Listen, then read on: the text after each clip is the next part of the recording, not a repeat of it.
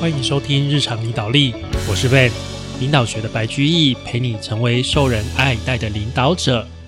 今天这一集我们要跟大家讲哦，就是升迁成为基层主管的十个小秘密。我相信很多人，呃，不一定是美国人啊，但是应该是蛮多人想要升主管，就是从基层的一般的员工升到主管。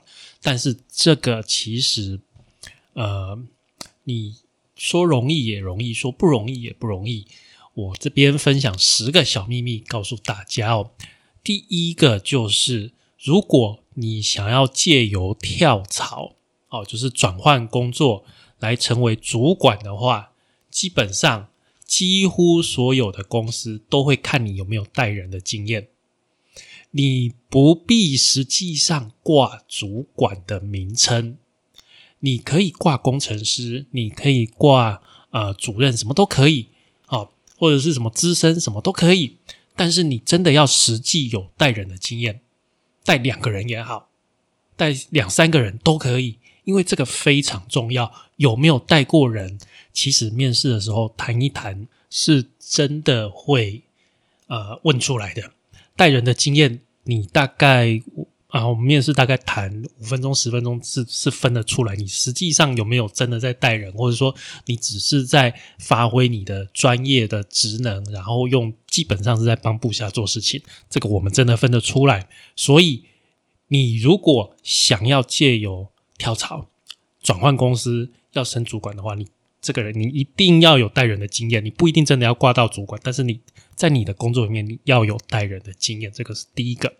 那问题来了。我没有挂上主管，我怎么带人？好，那首先呐，我要先来破除大家一个迷思哦。这个迷思之所以叫迷思，就是很多人相信它是真的，很多人觉得自己把分内的工作做得很好，就有机会升迁。我在这边郑重的跟大家报告，绝对这个世界上绝对不可能有一家公司。只是因为你把你分内的工作做好，就把你升起来当主管，这是绝对不可能的事情。除非你们公司真的没人了，不然这绝对不可能的事情。你一定哦，来，你一定要做超出你自己分内的事情，才有可能当主管。你单纯做你分内的工作，那你在做十年，你还是做一样的事情。为什么要把你升主管呢？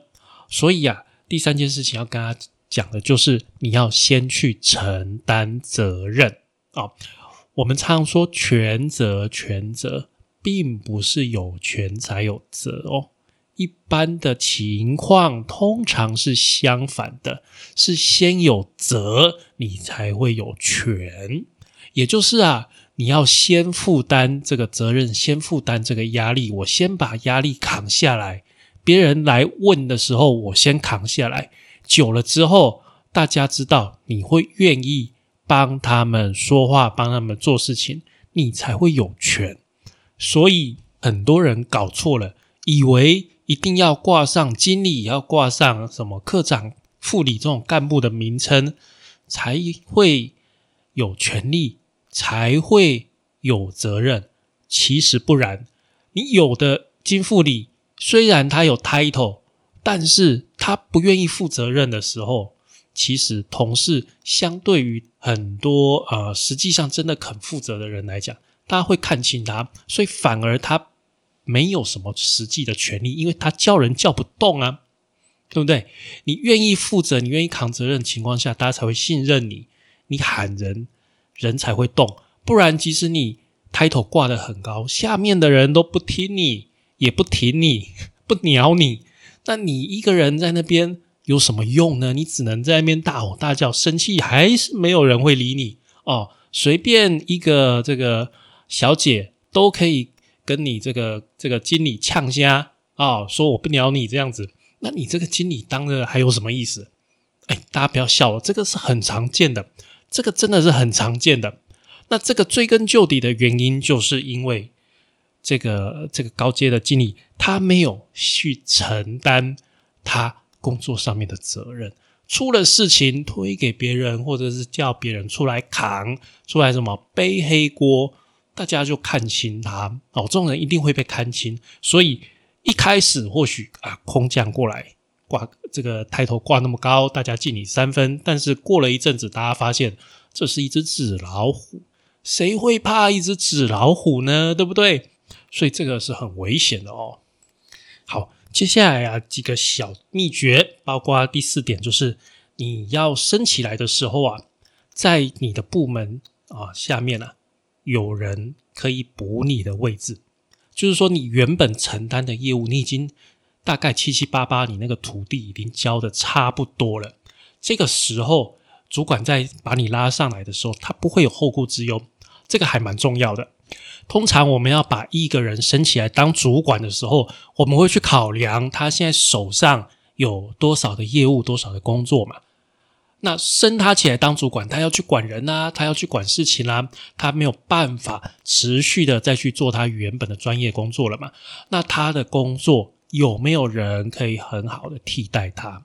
所以不要觉得说，哦，我今天把我的工作教会别人。我可能会失业，这是很要不得的观念。正好相反，你今天都不把工作交出去，哦，你都不把工作交出去，那你是不是总有一天会请假？那请问你怎么请假？你请假，公司就没有办法动哦。哦，你请长假，公司就瘫痪。老板一有机会。一定会找人来这边硬把你这个身上的功夫学起来，想尽办法把你换掉，因为他反而知道你是很危险的，你是会拿翘的，你不愿意教别人，误以为这个情况使自己的职涯安全，实际上正好相反，因为你那个保护自己的心态很明显，所有的主管都知道，反而大家会这个其他的主管会联合起来。找机会真的把你换掉，所以不要去尝试，不要觉得说啊，这个武功秘籍我给扛起来哦，长跟唱播这样子，让别人没有办法承接自己的业务，这绝对是让你自己的职业更陷入危险，完全不会这个帮你确保你现在的工作完全没有这个帮助哦。好，所以要有人可以替补自己的情况下，另外就是你自己要有升主管的意愿。大家不要笑，很多人真的现在真的越来越多人真的就不想升主管，为什么嘞？有些人真的是来交朋友的哦。我说老实话，真的是来交朋友的。他可能是富二代，或者是老公真的很有钱哦，家里不缺钱。所以只是出来有一份工作啊，缴缴劳健保，那有一个正当的工作，月薪两三万块也没关系啊。他做得好做不好，反正家里不缺钱，所以他也没有意愿去当主管，也没有意愿去承担责任。他只想把他手上的事情做好就好了，日子一天一天过。那众人没有意愿，那基本上也不会去找他当主管。因为大家都知道，找他当主管累的只是更上面那个主管而已啊！好，基本上不会负责任的人，好，不愿意承担责任的人，不会把他拉起来当主管的啊！来，第六点，这个我觉得是一个小秘诀啦。好，我觉得是一个小秘诀，跟大家分享。你在还没有当主管的时候啊，想要当主管的情况下，我建议你可以时常找机会去跟现在其他的主管讲话。对话讲久了，你会知道他们的语言，你会发现你们公司哦，比你上一个阶层的主管大致上都说哪些话啊？你讲久了，他们也会开始慢慢的把你看作跟他们是同一伙的同一票人。那只要有任何的机会，他们就会在跟上面这个，就是有机会就把你拉上去就对了，因为他们发现说，哎。跟你相处已经跟其他的主管相处差不多的情况下，哦，我们以前讲说啊，这个东西，哎，闻起来像汽水，嗯，喝起来也像汽水，那它基本上就是汽水。所以啊，主管也是一样，哎，你讲话像主管，哎，你做事像主管，基本上你已经差不多是个主管了，就是这个概念。所以你平常啊，假如都跟你们这个公司的主管厮混在一起，那基本上你升上主管的机会会变很高。哦，这一点绝对有效，因为我自己也是这样子上来的哦。然后第七点就是要勇于冒险呐。啊，基本上你要是不愿意冒险的话，你觉得你的生活就是要平平稳稳、安安定定的话，那你不适合当主管。当主管就是要去负责任，很多状况永远都有新的状况，都有人事要去处理。没有什么不愿意冒险、不愿意承担责任的主管，那是失格的主管啊！那基本上人是带不好的。所以你要当主管之前，你要先有这个重责大任的一个概念。那冒险该冒的险就要去冒，但是我们永远都要记得哦，你不是眼睛闭闭。然后好像去赌场赌钱一样，不是哦，哦，不是干这种事情。我们是评估这个风险，然后去用我们的逻辑去理出我们觉得最合理的一条路，然后去承担我们可以接受的风险。今天不可以因为你的一个随便乱下的决定，让公司蒙受很大的伤害，那绝对是不对不被允许的。我所说的冒险，不是叫你。去拔掉哦，拔拍掉不是那个不叫冒险，那个叫做投机哦，那个叫投机，好不好？我们说的冒险是你在评估之后觉得嗯这边有风险没有错，但是我认为他所可能得到的回报远高于我投入的啊这个承受的风险的时候，我愿意赌一把，好，我愿意。全力以赴，这样子才是我们在讲的冒险哦。所以你不要弄错我们在讲的冒险。OK，好，下一个啊，第八点啊，我想要跟大家呃坦白一件事，就是啊，通常这个主管的缺开出来啊，十之八九是塞亏，是没有人要去占的缺。来，各位，我凭良心讲啊。今天你不是皇亲国戚，请问为什么？假如有很好的机会，为什么会轮得到你？啊，因为你能力强，是吗？不是，是因为没有人想要做这件事情，没有人想要干这件事，没有人想要做这个职缺的工作。在这个情况下，大家都知道哦，大家都知道这边会开出来一个缺哦，没什么人想去接。